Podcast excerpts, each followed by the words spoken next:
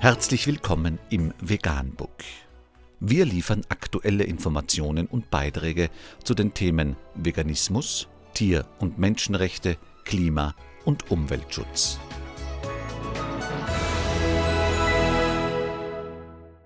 Dr. Med Ernst Walter Henrich am 26. Mai 2018 zum Thema Fatale Rat der Ärzte kostet tausende Babys das Leben.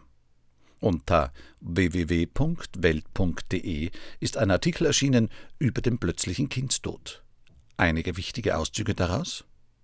Säuglinge sollten auf dem Bauch schlafen, empfahlen Kinderärzte 1971. Schon bald zeigte sich, daraufhin starben mehr Babys an plötzlichem Kindstod. Doch die fatale Empfehlung kursierte noch jahrelang.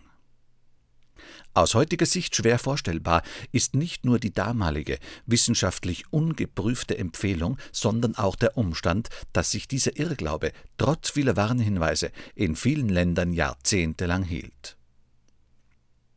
Anmerkung? Und was passiert heute?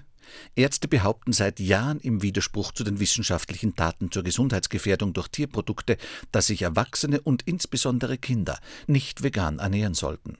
Denn eine vegane Ernährung sei angeblich eine Mangelernährung.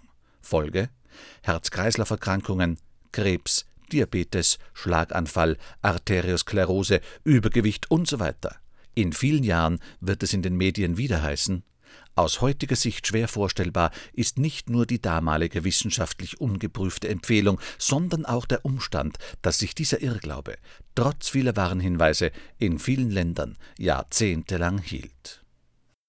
Vegan, die gesündeste Ernährung und ihre Auswirkungen auf Klima und Umwelt, Tier- und Menschenrechte.